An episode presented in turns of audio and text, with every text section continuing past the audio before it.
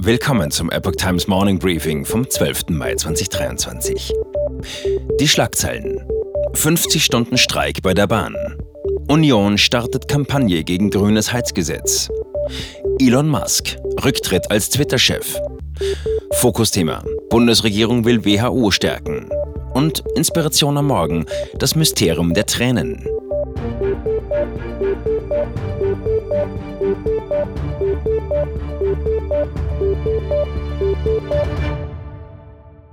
Bahnreisende müssen ab Sonntagmorgen mit massiven Einschränkungen rechnen. Die Eisenbahn- und Verkehrsgewerkschaft EVG hat zu einem Streik bei der Deutschen Bahn aufgerufen.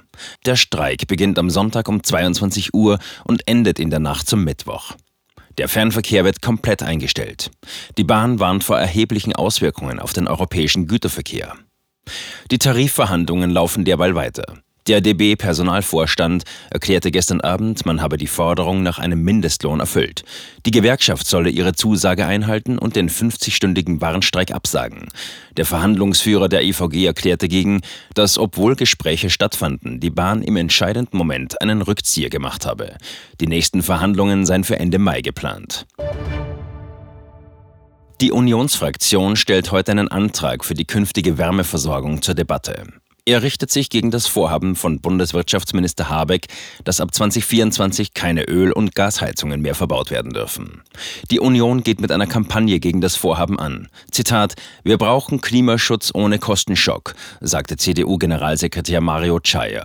Gefordert wird Wahlfreiheit bei der Heizung und mehr finanzielle Unterstützung. Andreas Autretsch, stellvertretender Fraktionsvorsitzender der Grünen im Bundestag, hat die Kampagne auf Twitter kritisiert. Zitat: Nette Bilder, Bullshit-Bingo gegen Klimaschutz, null Konzept zu sozialen Fragen, so Autretsch. Er verwies auf einen Vorschlag zur sozial gestaffelten Förderung für die Austauschkosten bei Heizungen, mit der ärmere Haushalte entlastet werden sollten. Zu unserem Fokusthema. Die Ampelkoalition plant der Weltgesundheitsorganisation WHO mehr Befugnisse einzuräumen. Im Bundestag steht ein entsprechender Antrag heute zur Abstimmung. Es handelt sich dabei um einen Forderungskatalog bestehend aus sieben Kernpunkten. Ein zentrales Anliegen betrifft die Finanzierung der WHO. Die Pflichtbeiträge der Mitgliedstaaten sollen von derzeit 20 Prozent auf 50 Prozent angehoben werden. Die Bundestagsfraktionen SPD, Grüne und FDP fordern die Bundesregierung diesbezüglich auf, mit anderen Mitgliedstaaten aktiv zu verhandeln. Derzeit machen freiwillige und zweckgebundene Beiträge rund 80 Prozent des WHO-Haushalts aus. Dadurch sei die Organisation größtenteils von Spenden abhängig, was den Geldgebern praktisch mehr Einfluss ermögliche. Ein bedeutender Geldgeber der WHO ist die Bill and Melinda Gates Foundation sowie die Impfallianz Gavi, mit der Bill Gates ebenfalls verbunden ist. Ein weiterer Aspekt des Antrags ist die aktive Beteiligung Deutschlands an der Ausarbeitung eines Pandemieabkommens sowie eine Reform der internationalen Gesundheitsvorschriften. Die Regierung möchte darauf hinwirken, dass die WHO im Bereich der Pandemieprävention, Vorsorge und Reaktion eine zentrale Rolle einnimmt. Auch auf europäischer Ebene wird die Stärkung der WHO vorangetrieben. Die EU stelle die Organisation, Zitat, ganz klar ins Zentrum jeglicher neuen globalen Gesundheitsordnung. Zitat Ende. Doch es regt sich auch Widerstand. Eine Online-Petition mit dem Titel Bekämpfe die Machtergreifung der WHO, sag Nein zum Pandemievertrag hat bisher über 357.000 Unterschriften erhalten. Die AfD-Fraktion hat angekündigt, den Antrag der Ampelkoalition abzulehnen. Zitat: Die Bundesregierung will die Souveränität Deutschlands reduzieren zugunsten der WHO, kritisierte der AfD-Politiker Martin Sichert. Aus Sicht der AfD-Fraktion sei die Angelegenheit so wichtig, dass sie eine namentliche Abstimmung im Bundestag beantragen werde. Großunternehmen müssen in Deutschland ihre Gewinne und Steuern künftig detailliert offenlegen. Der Bundestag hat gestern Abend ein Gesetz verabschiedet, das eine entsprechende EU-Richtlinie umsetzt. Unternehmen mit einem Jahresumsatz von über 750 Millionen Euro müssen jährlich Berichte vorlegen, in denen sie ihre Gewinne und die gezahlten Steuern in EU-Ländern angeben. Schätzungen zufolge betrifft dies in Deutschland etwa 500 bis 600 Unternehmen.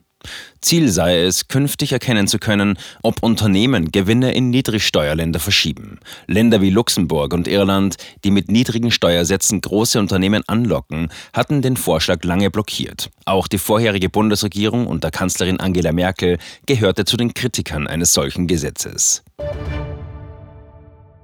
Die Bundeswehr rüstet auf. Neue Leopard 2 Kampfpanzer stehen in Aussicht. Die Bundesregierung hat laut Informationen von Business Insider konkrete Pläne vorgelegt, um zunächst 18 neue Leopard 2 zu beschaffen.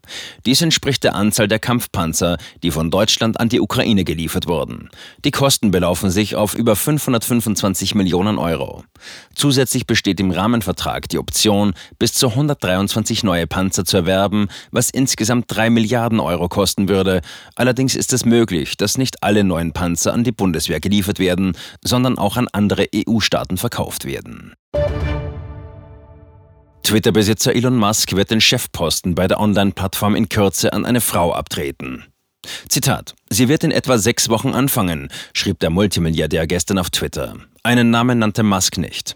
Er selbst werde künftig als Exekutivdirektor und Technologiechef von Twitter agieren und dabei die Verantwortung für Produktentwicklung und Software tragen, fügte der Unternehmer hinzu. Musk hatte Twitter im vergangenen Oktober für 44 Milliarden Dollar übernommen. Danach legte er interne Daten offen, die gezeigt haben, dass Twitter zusammen mit der US-Regierung massive Zensur auf dem Netzwerk betrieben hat. Mit Veröffentlichung der sogenannten Twitter-Files entließ Musk das Spitzenmanagement und mehr als zwei Drittel der 7500 Mitarbeiter.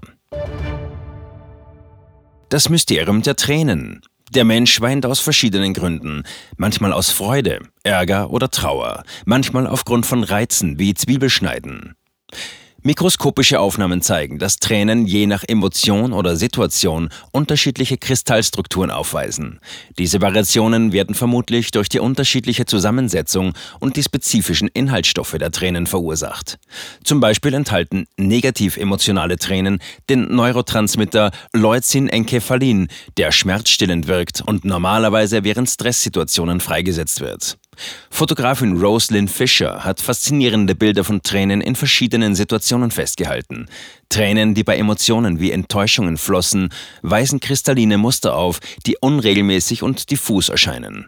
Bei Tränen aus Barmherzigkeit oder Wiedergutmachung seien die Muster hingegen regelmäßig und schön.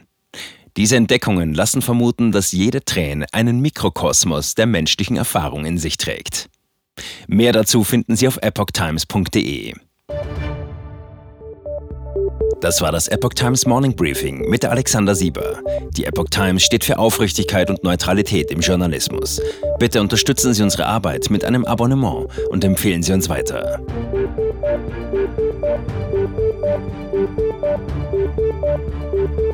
Musik